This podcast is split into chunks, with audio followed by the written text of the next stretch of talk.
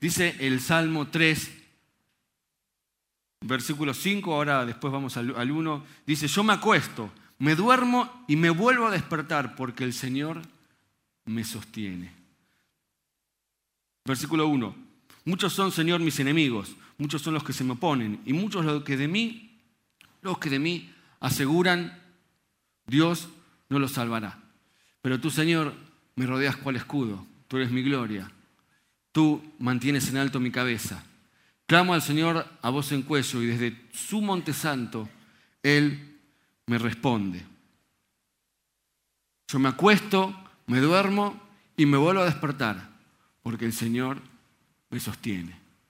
¿Eh? Para aquellos que,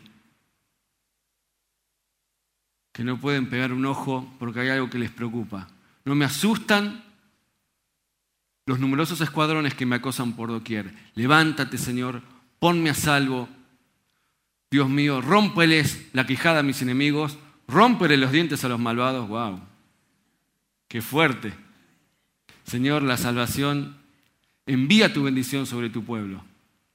Tuya es, Señor, la salvación. Ahí está, gracias.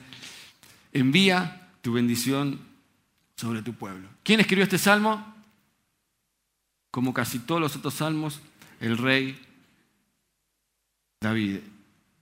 Y yo te quiero preguntar, ¿qué te quita el sueño? ¿Qué es lo que no te deja dormir? ¿Qué es lo que no te deja descansar? ¿Qué es lo que cuando te acostás a la noche empezás a maquinar una y otra vez y das vueltas en la cama de un lado para el otro sin poder dormir porque hay algo que te quita el sueño. ¿Qué le quitaba el sueño a David? Sencillo. Su hijo, Absalón, le había hecho un golpe de Estado. Había tomado el gobierno, había tomado el poder y él había tenido que salir huyendo. Él con algunos de sus soldados. Y en el camino, en el camino, él escribe esto. Dice, algunas Biblias dicen eso. Cuando huía de su hijo Absalón, en el momento que estaba corriendo por su vida, pudo frenar un segundo y escribir esto. ¿Por qué Absalón se revela contra David? ¿Conocen la historia? David en aquella época se podía, tenía algunas, tenía como cinco, siete, ocho esposas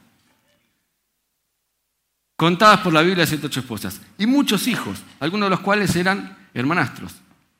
Cuenta la historia de la Biblia que uno de sus hijos, Amnón, se enamora de su hermanastra, que se llamaba Tamar. ¿Me siguen? ¿Sí? Hijos del mismo padre, de distinta madre. Se enamora y vos lees el texto, yo no lo voy a hacer para no eh, extendernos. Vos lees el texto y de verdad se enamoró sea, no fue algo... De verdad se enamoró. La trae engañada, se acuesta con ella obligándolo para ser elegante y automáticamente le genera rechazo y la deja. Tamar se queda llorando. David se entera. ¿Y sabes qué hace David? ¿Sabes qué hace David? Nada. David no hace nada. ¿Quién ocupa ese espacio vacío? Absalón. Absalón, el otro hijo de David, se entera de lo sucedido y no está dispuesto a perdonarle lo hecho a su hermanastro. ¿Qué hace Absalón? Llama a su hermano, lo emborracha y lo mata. ¿Saben qué hace David? Cuando se entera, llora. ¿Saben qué más hace? Nada. Entonces, de buenas a primeras, David se encuentra con una relación incestuosa en su familia, un hijo muerto, una hija ultrajada por ser elegante, y el otro hijo con las manos manchadas de sangre. Absalón automáticamente lo que hace es huir por motus propia. Se escapa y permanece dos años exiliado. Hasta que vienen y lo convencen a David de que es hora de repatriar a su hijo. David le dice, bueno, tráiganlo, lo traen, pero David está dos años sin permitir que Absalón le vea la cara. Lo trae de vuelta, pero le tiene prohibido ir a visitarlo. En ese lapso, que son un par de años más, no los tengo bien contados, Absalón empieza a tramar la revuelta. Y cada persona que iba a ver al rey David, Absalón lo agarraba, lo abrazaba, le preguntaba qué necesitaba y le resolvía el problema. Y así la imagen de Absalón, por atrás de David, empezó a crecer. Y un día, de buenas a primera, Absalón fue, se proclamó rey, cuando David no estaba en Jerusalén, y tuvo que salir corriendo. Un problema tras otro. Un conflicto tras otro. Este salmo arranca diciendo, muchos son mis enemigos, muchos son los que se me oponen, muchos son los que hablan mal de mí. Muchos, muchos, muchos.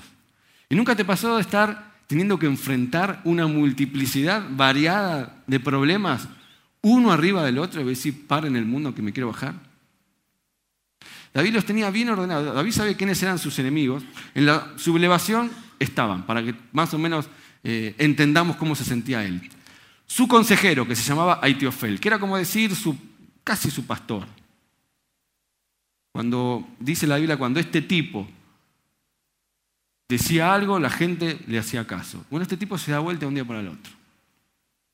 En esa rebelión se suma Mefiboset. Mefiboset, para los que no saben, era el nieto de Saúl. Saúl había sido rey antes que David. Nieto a quien David le perdona la vida, y no solamente le perdona la vida, era lisiado de los pies, sino que le reserva un lugar en su mesa para que todos los días coma con él. Mefiboset. Aparentemente después la historia muestra que no fue tan así. El tipo agarra y dice, bueno, me pongo al lado de Absalón. Un ingrato total. La Biblia menciona un tal Siba, este está en segunda para los que están anotando, segunda de Samuel del 15 al 17. Ahí está la historia completa de cómo él, eh, si ustedes quieren entender más lo que pasó eh, David, segunda de Samuel del 15 al 17. Eh, y un tipo que se llamaba Simi, que cuando David se estaba yendo, lo empezó a insultar. ¿Por qué la Biblia registra eso? No sé, pero si lo registra porque debe ser importante. Y la Biblia o sea, el tipo era, había trabajado para Saúl y se ve que estuvo todos los años que David fue rey con una bronca contenida adentro y este era el mejor momento para desahogarse. Por eso David dice, muchos son mis enemigos. Ah, y Absalón, que no era ni más ni menos que su hijo.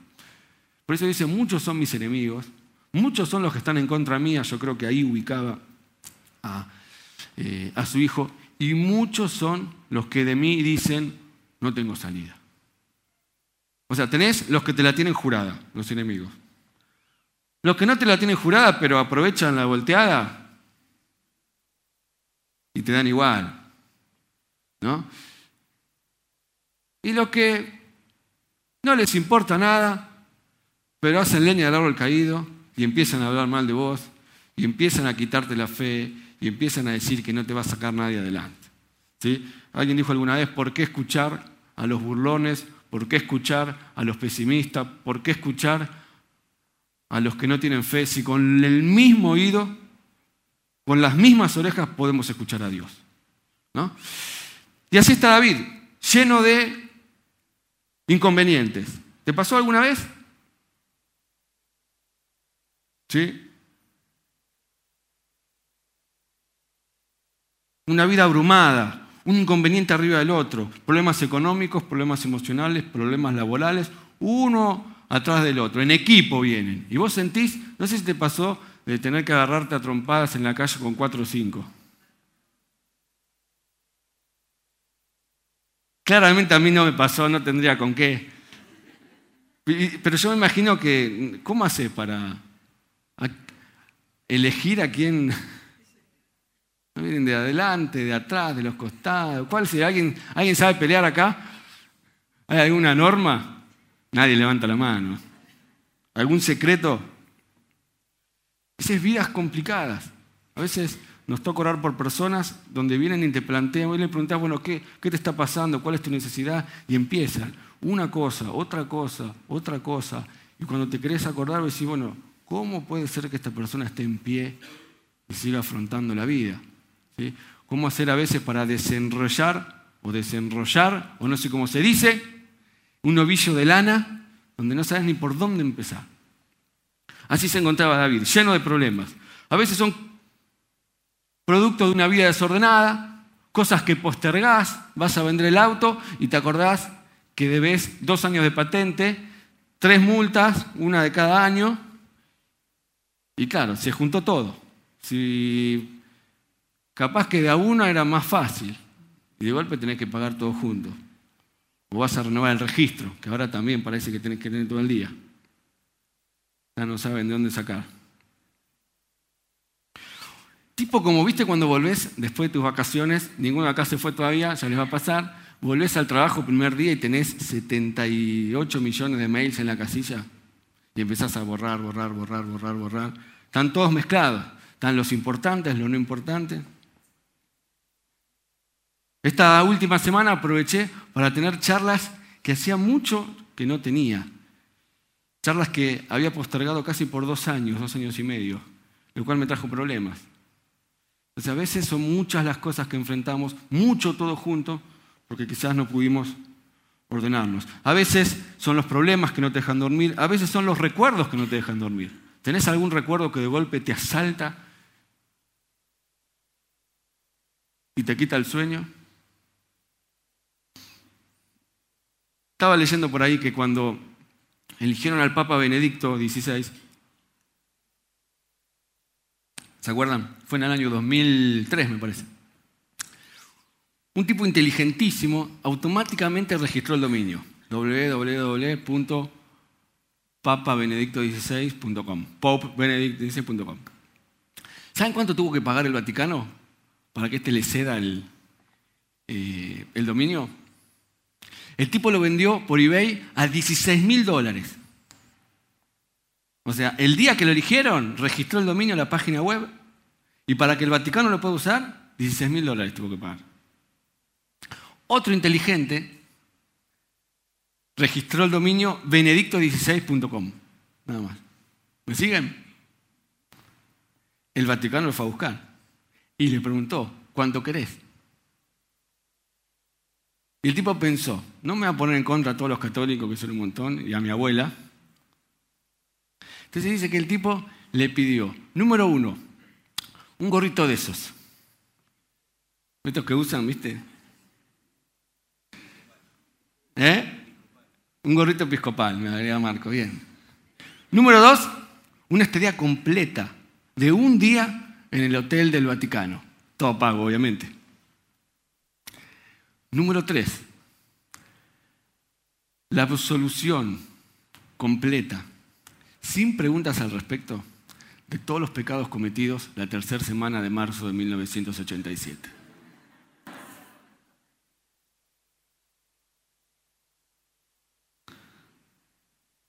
Firmaron al, al toque, total.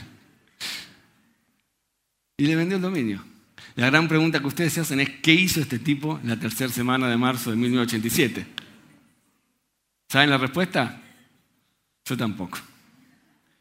Pero algo debe haber hecho, porque el tipo no podía dormir y casi 20 años habían pasado y ese recuerdo le seguía martillando la cabeza. Y por ahí te pasa a vos que también eh, te asaltan por la noche algunos pensamientos de cosas que viviste, cosas que hiciste, o quizás cosas que te dejan con culpa a veces es una falsa culpa, no tuviste nada que ver, o a veces es algo que vos sufriste y te hicieron, y es hora que pongas tu tercer semana de marzo de 1987 a descansar de una vez por todas.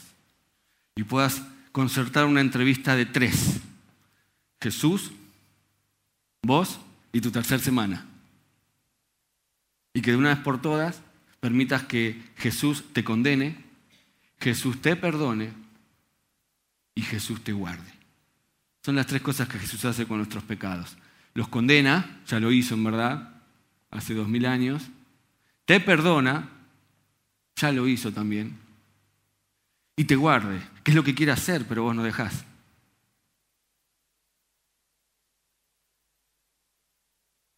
Por eso la gran pregunta que te vuelvo a hacer es, ¿qué es lo que no te deja descansar? ¿Podrás dormir hoy una buena siesta? Tal día, ¿no? Yo venía manejando y decía, y es, bueno, si hubiera llovido no venía nadie, si el día estaba lindo tampoco, porque se quedan todos en la pileta, fue el día justo, así. Pero es un día para dormir, de verdad.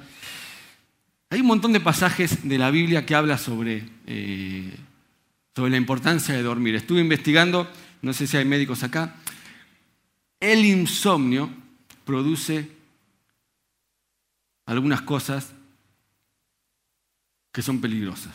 Número uno, te afecta el corazón, porque dice que te aumenta la presión sanguínea y corres riesgos de eh, un paro cardíaco. Número dos, te afecta la piel, porque dicen que cuando dormimos, nuestra piel emana un montón de toxinas. y otras cosas más deben ser. Un montón de toxinas. Si no dormimos, dice que la piel se te empieza a llenar de manchas. Eso dice la internet. Tercero, te afecta los músculos porque te duelen, porque no llegan a regenerarse. Cuarto, te afectan los huesos. Dicen que hicieron un estudio y comprobaron que en los países donde hay guerra, los chicos son flacos y petizos enanos, porque los huesos, los huesos no llegan a desarrollarse, porque la mayoría de ellos pasa la noche despierto por el miedo a los bombardeos. El corazón, la piel, los huesos, los músculos, el humor y un montón de otras cosas más que te afectan el no poder dormir en paz. Y la Biblia tiene un montón de pasajes que hablan de esa importancia. Dice, yo traeré paz al país, dice Levítico 26.6, y ustedes podrán dormir sin ningún temor. Quitaré de la tierra las bestias salvajes y no habrá guerra en su territorio. Cuando te acuestes no tendrás temor, sino que te acostarás y tu sueño será grato, dice Proverbios 3.24. Tendrás confianza porque hay esperanza. Mirarás alrededor y dormirás seguro. Te acostarás y no habrá quien te espante, y muchos suplicarán tu favor, dice Job 11 del 18 al 19. Y el que más me gusta, dice, no dará tu pie al resbaladero, ni se dormirá el que te guarda. He aquí, no se adormecerá, ni dormirá el que guarda a Israel. Dios no duerme, Dios no se acuesta, para que vos puedas dormir tranquilo. Por eso yo quiero animarte a que en los minutos que tenemos hagamos un viaje de algunas cosas que yo te animo a que vos puedas hacer para definitivamente poder vivir tranquilo, ¿no? Que es lo que todos queremos, tener paz en nuestro corazón. ¿Están ahí? ¿Sí? ¿No los estoy aburriendo? ¿No? Bueno, tengo 14 puntos. No, son menos, 13. No, no, mentira, son menos, pero son varios. ¿Sí? Yo siempre digo al pastor Leo, hace muchos puntos. Y viste, en lo que tú juzgas te condenas a ti mismo. Número uno, ¿sí? vamos rápido, vamos rápido, lo que los primeros por son tan importantes. Número uno, si estás lleno de problemas, ¿sí? si no sabes por dónde empezar, lo primero que tienes que hacer es ordenar tus problemas por prioridad. No se puede resolver todo al mismo tiempo. No se puede resolver todo al mismo tiempo. Había una obra de teatro que hacían Esteban y Alejandro, me acuerdo, de una madre que, que con una mano batía eh, no sé qué, con la otra cuidaba el bebé, con la otra atendía el teléfono. Eso lo pueden hacer las mujeres por algún tiempo, ¿no? Porque eso después la cosa eh, se complica. Ellas sí están acostumbradas a resolver todo al mismo tiempo, pero las madres, pero en general en la vida no se puede. Estaba leyendo la otra vez que cuando hay una tragedia, la otra vez, por ejemplo, eh, ahora se cumplen cinco años o seis de la tragedia del 11, donde mucha gente fue herida al mismo tiempo, dicen que los paramédicos lo que hacen es clasificar a los heridos de acuerdo a la gravedad. Y ahí está el grupo de salud que no me deja mentir. Entonces estaba leyendo que, imagínate que hay una tragedia y vos estás ahí. Si podés caminar, te ponen la pulserita verde. Y arriba y pasás al, sos el último que atienden. Si no puedes caminar pero puedes hablar, y más o menos respondes a algunas preguntas que te hacen y tenés reflejos, te ponen la pulsera amarilla. Si no puedes hablar y no puedes responder, pero respirás, te ponen la roja. Y si no puedes hacer nada de eso, te ponen la negra. Es así. Y así ellos van clasificando, porque ellos necesitan, en medio del semejante caos, tratar de ver quién, o sea, priorizar a las personas que necesitan la atención. Y los que están más graves son los que tienen que ser atendidos primero. Yo no sé si vos podés clasificar todos los conflictos que tenés en orden. Pero yo tenemos que los clasifiques y los enfrentes de a uno. En donde hay orden, hay una frase que dice, hay carácter. Y el orden trae prosperidad. Esa es una ley que no está en la Biblia, pero que se cumple igual. ¿Sí? Se olvidó alguno de ponerla, pero tendría que estar. Número uno, entonces, ordenar tus problemas por prioridad. ¿Sí? Número dos, pedí. No, en verdad, vamos al otro, el que sigue. Número dos, yo me equivoqué ahí. Acepta lo que no se puede cambiar. Hay cosas que no se pueden cambiar. Hay cosas que ya no se pueden hacer nada. No significa que deje de importante, importa. No significa que deje de dolerte, duele. No significa que pienses que lo que ocurrió es bueno, no fue bueno. Pero hay un punto donde vos tenés que decir, listo, ya está. Esto no se va a poder cambiar y yo tengo que seguir adelante. Quizás un trabajo que ya se perdió, eh, algo que no va a volver a hacer. Listo, esa temporada ya pasó. Le pones la pulsera negra y seguís adelante. Aceptar lo que no se puede cambiar. Número dos o tres, depende de cómo sea, pedir ayuda. Descargarse con alguien. Yo a veces hablo, tengo muchos conocidos psicólogos y mucha gente que aprecio mucho que está estudiando psicología, y muchos te cuentan que cuando van a terapia se descargan y eso solo. ¿Y qué te dijo el psicólogo? No, el psicólogo te ayuda a ver mejor las cosas, es verdad, es toda una habilidad, pero en general, y no sé si estoy diciendo algo equivocado o no, me parece que no, en general hay un poder especial cuando uno puede descargarse y expresar lo que siente y aflojarse. Y eso que tenías adentro sale. Yo quiero decirte humildemente, sea lo que sea que estás pasando, solo no vas a salir. Parece mala onda, pero te lo vuelvo a decir, solo no vas a salir. Eclesiastés 4 dice, mejor son dos que uno, porque si uno se cae, el otro lo levantará. Pero hay de aquel que esté solo, porque si cae, no hay quien lo levante. Jesús en su hora más difícil llevó a tres de sus amigos, que no servían ni para espiar, porque los tres se quedaron dormidos. ¿Eran tres, tres o dos eran?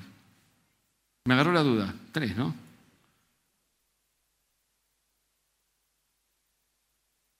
Pero ahí nos dejó una enseñanza. Él se sentía mal.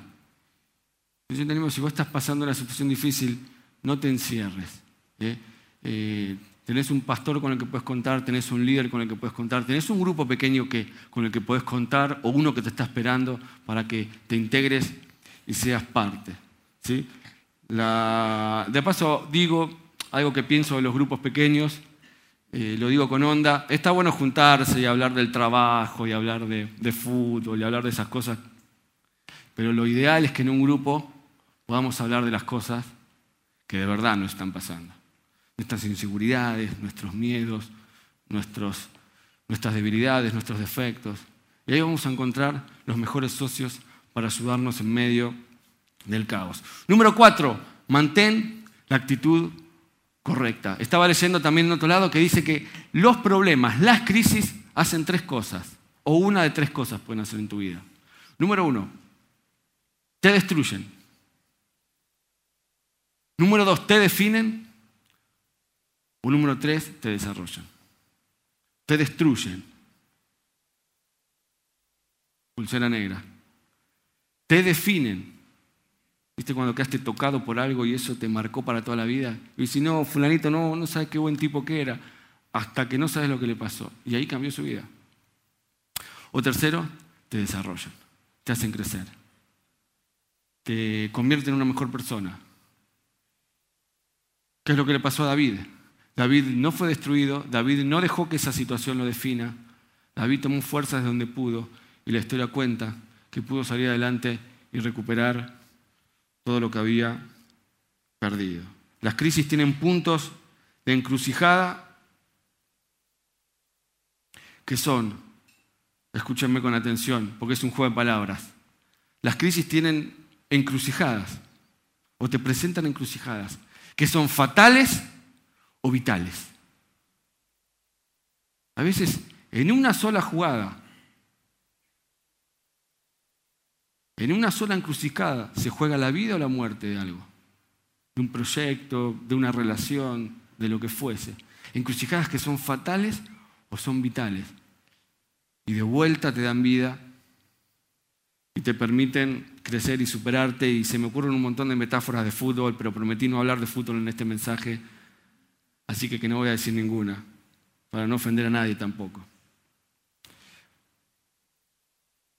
El pastor Leo siempre dice, no es lo que te pasa, sino cómo afrontas lo que te pasa.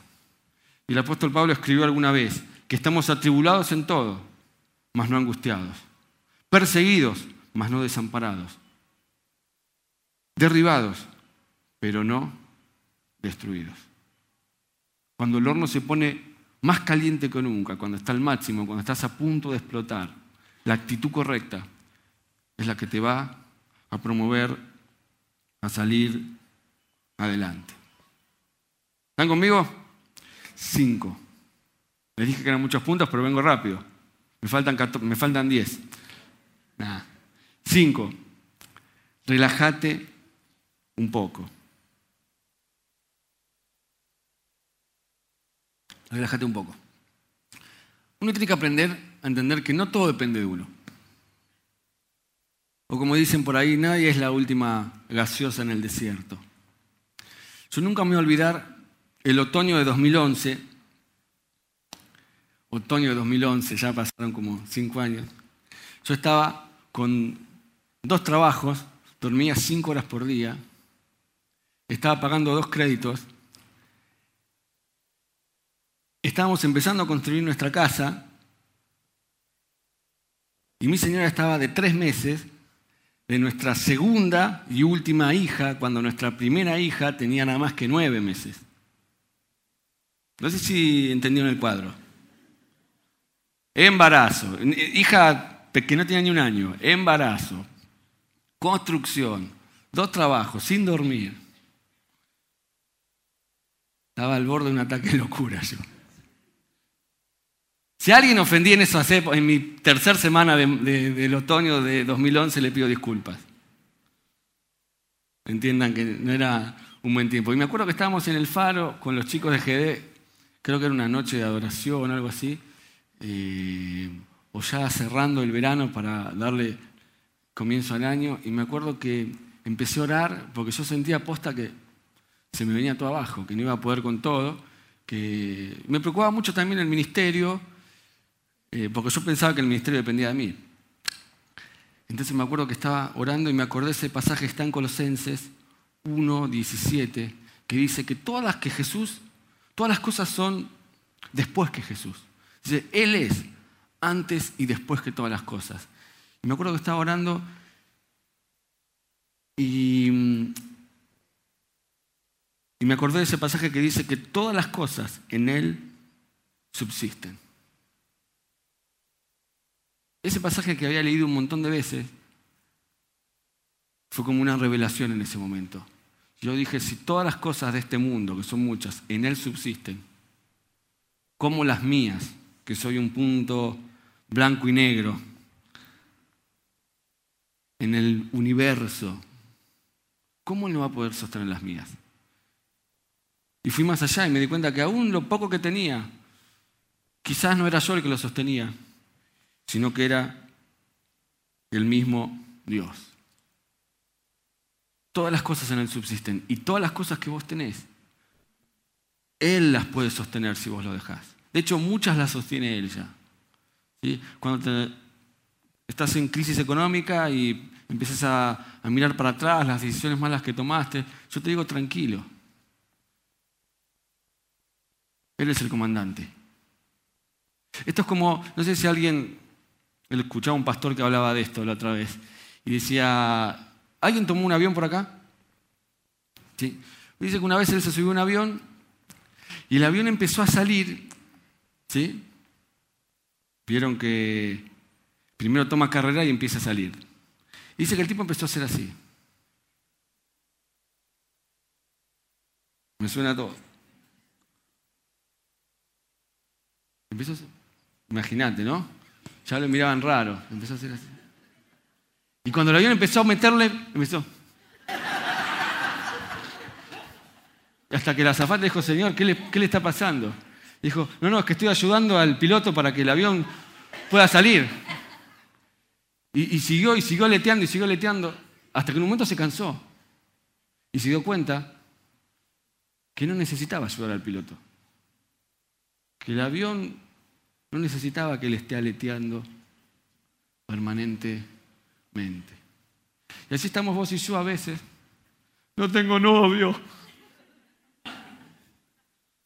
no tengo trabajo. ¿Y cuántas cosas más podríamos agregar sin ofender a nadie, de verdad de corazón?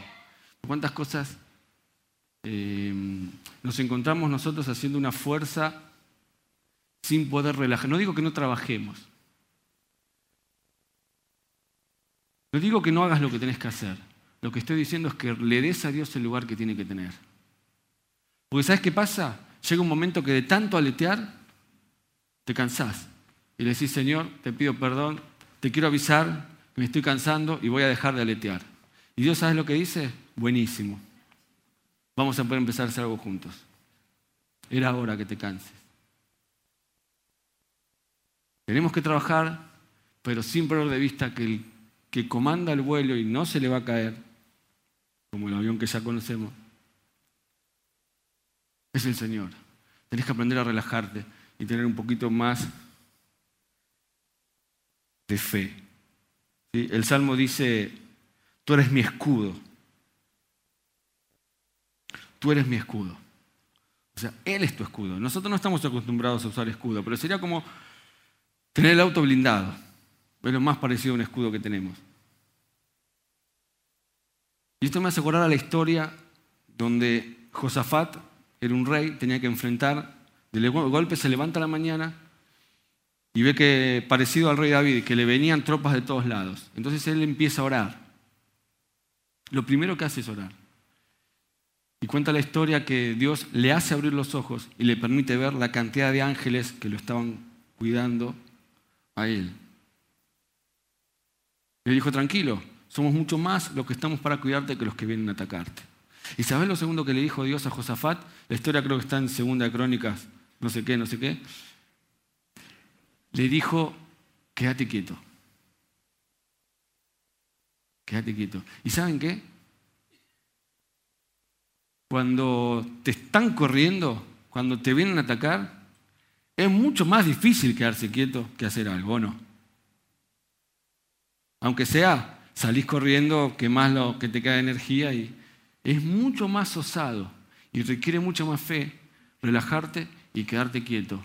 Entender que quizás ya hiciste todo lo que podías hacer y esperar que Dios haga la obra que vos no puedes hacer. David estaba en paz con cualquier resultado que se obtuviera, sabiendo que prevalecerían los propósitos primordiales de Dios. Podemos vencer el miedo cuando pedimos a Dios misericordia en nuestra hora más oscura Deja que Dios intervenga y confía en su voluntad y soberanía. Número seis, haz algo productivo y da un primer paso. No tengo mucho más tiempo. El Salmo dice en el versículo, en el versículo, ya les digo en qué versículo.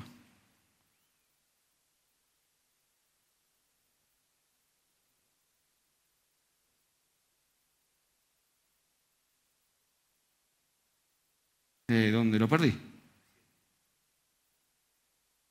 Dice, tú me alientas, tú me honras y me animas, versículo 3, pero tú, Señor, eres mi escudo, tú me honras y me animas. Él es el primero que te anima. ¿Y te anima a qué? A que puedas romper la inercia y empezar a hacer, aunque sea algo pequeño, pero alguien dijo alguna vez que el dolor no te paraliza, pero el miedo sí. El dolor no te paraliza, pero el miedo sí. Entonces, uno tiene que combinar, relajarse un poco con hacer aquellas pequeñas cosas que te van a salir o que te van a sacar del temor. Número siete, sé emocional, pero por sobre todas las cosas, sé espiritual. La parte más complicada de entender de este salmo quizás, o la parte que más nos gusta, depende de quién seas, es la parte que David dice, o sea, sé emocional, pero por sobre todo sé espiritual. ¿Qué significa ser emocional? La rienda suelta a lo que tu corazón siente y está bien. Si querés llorar, llorá, si querés patalear, fíjate dónde. Si te, reí, si te querés reír, reíte. No podemos permanentemente eh, guardarnos todo. Pero hay un momento y hay un lugar donde las emociones te llevan y te hunden. El espíritu, nosotros somos espíritu, alma y cuerpo. Lo que te quiero explicar es lo siguiente. Generalmente muchas aflicciones son sobre el cuerpo. Con nuestra alma nos lloramos todo. Y con nuestra alma empezamos a pensar cómo vengarnos, empezamos a pensar qué injusto que fue, empezamos a maquinar y a imaginarnos cosas. ¿Qué haríamos si nos encontráramos con esa persona? El rey David dice, Señor, versículo 7, ojalá le rompieras la boca de una trompada. ¿No? ¿Y usted qué agregaría ahí si tuviera un renglón en blanco? ¿Qué pondrías? ¿Qué pondrías? Yo diría agarrarlo por la cabeza y hacerle limpiar el piso. Y otras cosas más que a mí me salen del corazón iracundo que todavía Dios tiene que transformar.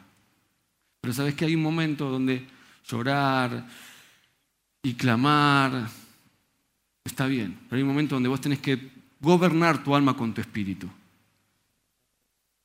Gobernar tu alma con tu espíritu. Muchas veces esas emociones que están bien en un primer momento nos opacan y forman una niebla, un anillo que nos impiden ver espiritualmente lo que Dios quiere hacer y que nos impiden incluso recibir el consuelo de Dios. Nosotros tenemos un grupo de duelo que funciona muy bien en esta iglesia. Si perdiste un ser querido y hace años que no paras de llorar, yo te animo a que dejes tus datos en secretaría, alguien de la iglesia te va a llamar y te vamos a acompañar.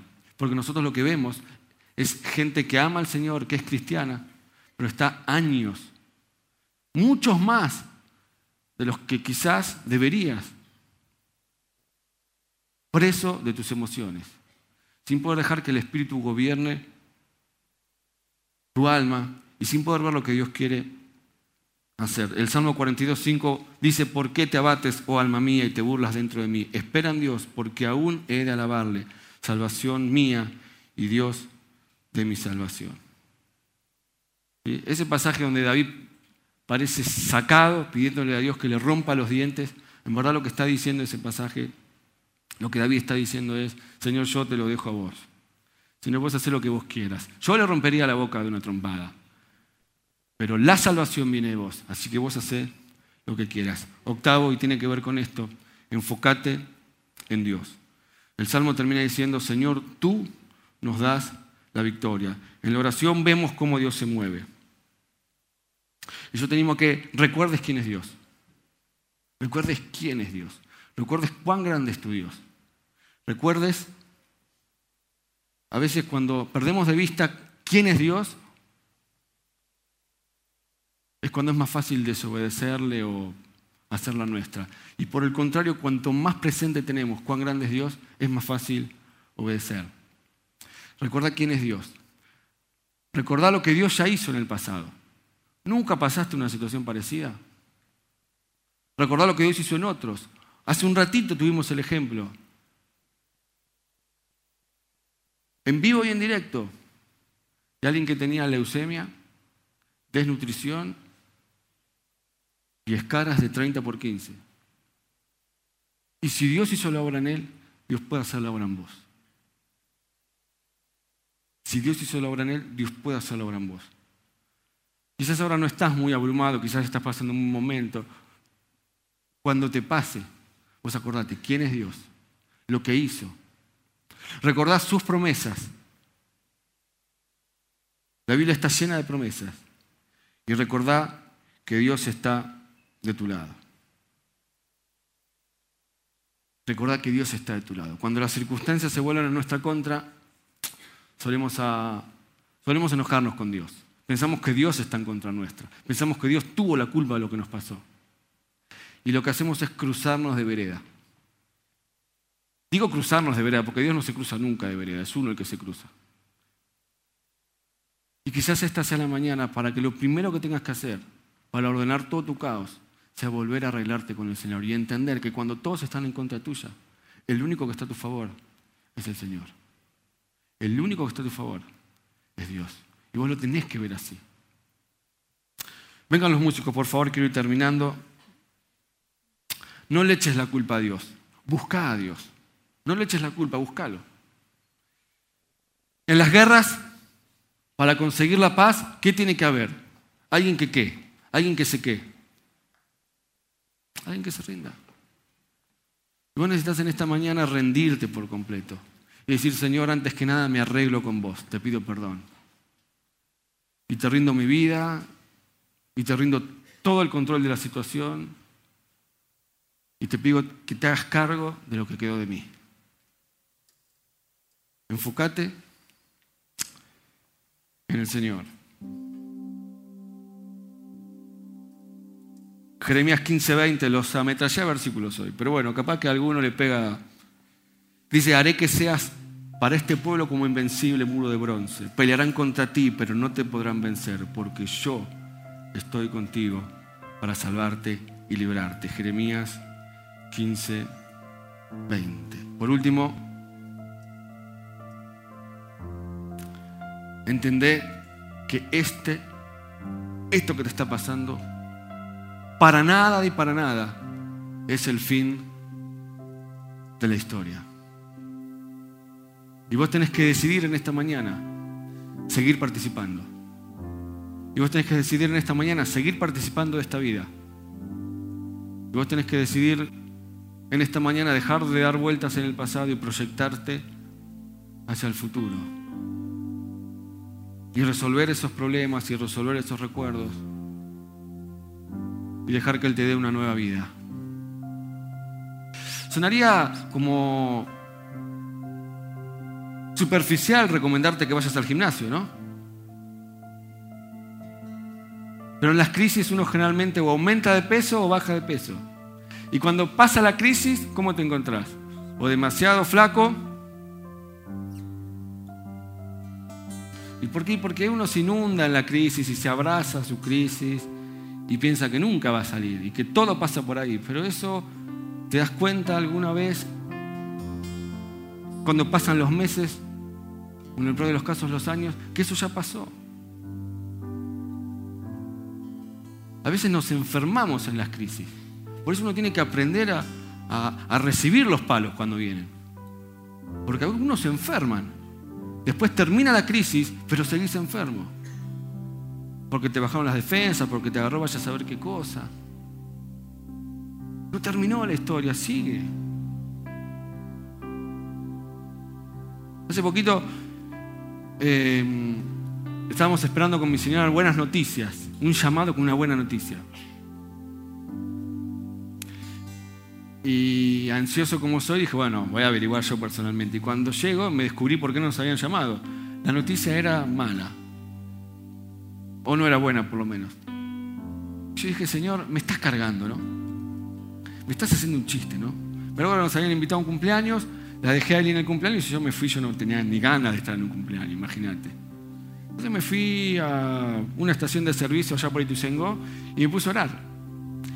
Y yo decía, Señor, me estás haciendo un chiste. O sea, era algo que Dios nos había prometido, era algo que venía re bien y de golpe me estás haciendo un chiste, Señor. Entonces empecé a enfocarme en Dios y empecé a adorar. Y me acuerdo que empecé a levantar las manos ahí sobre Rivadavia, en un vivero que está abandonado, no sé si conocen la zona, Dije, bueno, si me ven, que me vean. Necesitaba que mi alma aflore. Y me acuerdo que agarré una piedra y dije, no, Dios es fiel. Me acordé que Dios es fiel. Me acordé que Dios es fiel. Y dije, no, Dios, mi palabra dice que vos sos fiel. Entonces agarré una piedra y empecé a escribir en la pared cuatro letras, fiel, bien grande, fiel. Y le saqué una foto y la subí a Instagram para no olvidarme nunca. Y cuando revise mi Instagram me voy a acordar. Y dije, fiel, fiel, fiel. Y yo me dije, lo que empecé a hacer es lo que yo te animo que hagas vos. Que pintes un cuadro de cómo sería la situación cuando todo pase.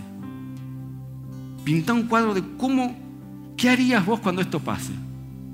O sea, ¿Cómo te imaginarías vos superando esta crisis? Y agregale cosas, agregale lo que quieras. Agregale un viaje, agregale un café, agregale lo que se te ocurra. Y yo escribí fiel y dije, yo voy a volver a este lugar cuando todo esto pase. Y voy a tener a mis hijas y vamos a leer lo que dice esta piedra. Debe estar ahí. Fiel. Y como siempre pasa, dice la Biblia, que todo juega a nuestro favor. Y lo que parecía que era malo terminó siendo mucho más beneficioso. Y estamos, si todo sale bien, a poquitos días de que eso se termine de dar. Y a poquitos días que yo vaya con mis hijas y puedan leer lo que papá escribió en esa piedra en el peor día quizás del año ese.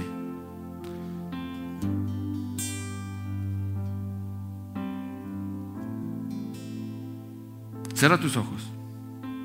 La historia para David también termina bien.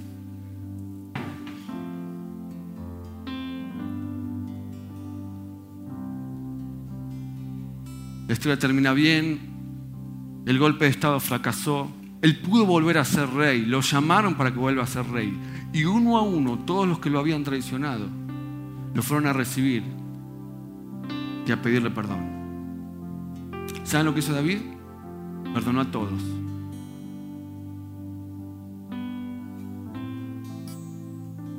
Perdonó a todos. Perdonó a todos.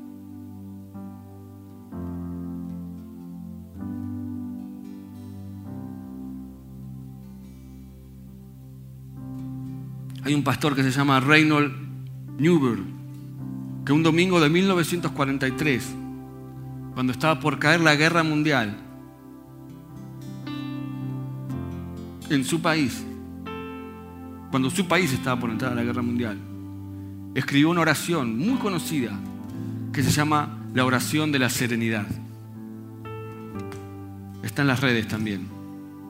Y dice que el tipo escribió, Dios, concédeme la serenidad para aceptar las cosas que no puedo cambiar. El valor para cambiar las cosas que sí puedo cambiar. Y la sabiduría para conocer la diferencia.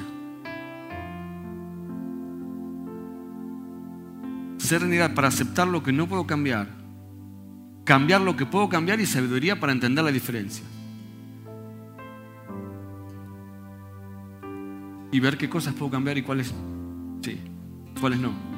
Viviendo un día a la vez, disfrutando un momento a la vez, aceptando las adversidades como un camino hacia la paz, pidiendo como lo hizo Dios, en este mundo pecador tal y como es, y no como me gustaría que fuera, creyendo que tú harás que todas las cosas estén bien, si yo me entrego a tu voluntad, de modo que pueda ser razonablemente feliz en esta vida e increíblemente feliz contigo en la siguiente. Amén.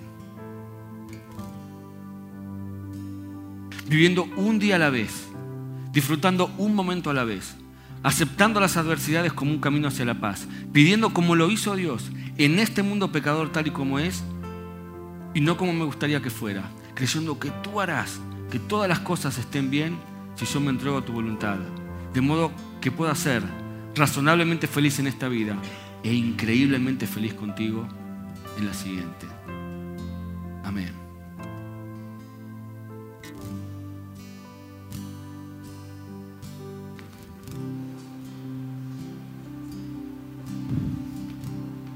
Abrí tus ojos un segundo. Saben que me gustan las cosas visuales. Y encontré ahí una cruz torcida. No sé si la vieron alguna vez. ¿La ven acá? ¿Sí? Se llama la cruz aferrada y está torcida y está doblada y está toda rota. Porque algunos la usan en los momentos de mayor dificultad. Es una cruz que entra en la palma de tu mano para que en los momentos difíciles vos puedas apretarla con todas tus fuerzas y orar, y orar, y aferrarte a la cruz de Él en tu hora más oscura y poder encontrar la paz que te permita dormir. Está torcida como el cuerpo de Cristo quedó torcido en la cruz. Nos recuerda eso. Está tan torcida como nuestros sentimientos, como nuestra alma retorcida del dolor. Pero en un punto nos hace recordar lo que hizo Jesús en la cruz. Y, y yo te animo a que en los momentos difíciles te aferres con todas tus fuerzas a esa cruz, que quizás quede así de torcida. Lo que te va a permitir acordarte que en los momentos más difíciles es el único ancla posible de tu alma. Ahora si cerrar los ojos quiero orar.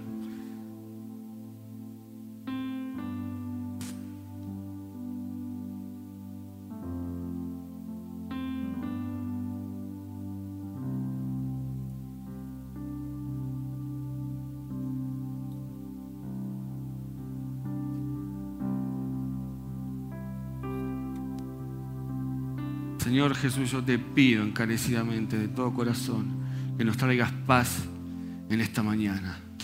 Señor, al alma aturdida, al alma abatida, al alma que, que no puede serenarse, yo te pido la indescriptible paz que solamente vos puedes darnos y que dice tu palabra que no se puede entender. Señor, yo te pido por aquellos que tienen que ordenar su vida. Señor, oro para que tengan la actitud correcta. Padre, yo te pido, Señor, que por sobre todas las cosas puedan verte a ti como su escudo. Señor, yo te pido que puedan verte a ti como el que pelea por ellos.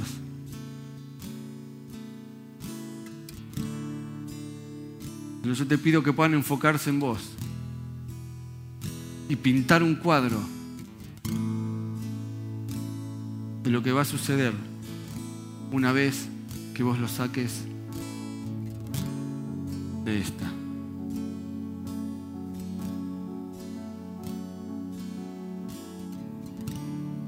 Señor, nos aferramos a tu cruz con todas nuestras fuerzas